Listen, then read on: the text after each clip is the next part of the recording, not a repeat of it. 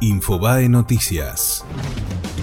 Evalúan desdoblar las elecciones bonaerenses. Desde el gobierno empezaron a considerar la idea como una eventual opción electoral real que lleve a Mauricio Macri a su reelección.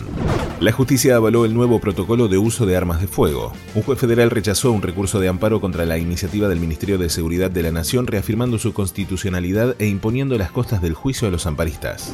Asesinaron a un policía durante un asalto a una financiera de Vicente López. Por el hecho hay tres detenidos, dos de ellos pertenecieron a la Policía Federal y fueron desplazados en 2009 y 2012. Gallardo recibió el premio a Mejor Director Técnico de América. En su discurso dedicó el galardón a Rodrigo Mora, quien atraviesa horas difíciles desde que el pasado domingo anunció su retiro del fútbol por una lesión en la cadera.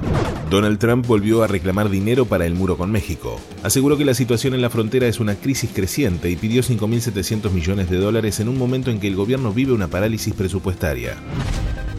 Fue Infobae Noticias.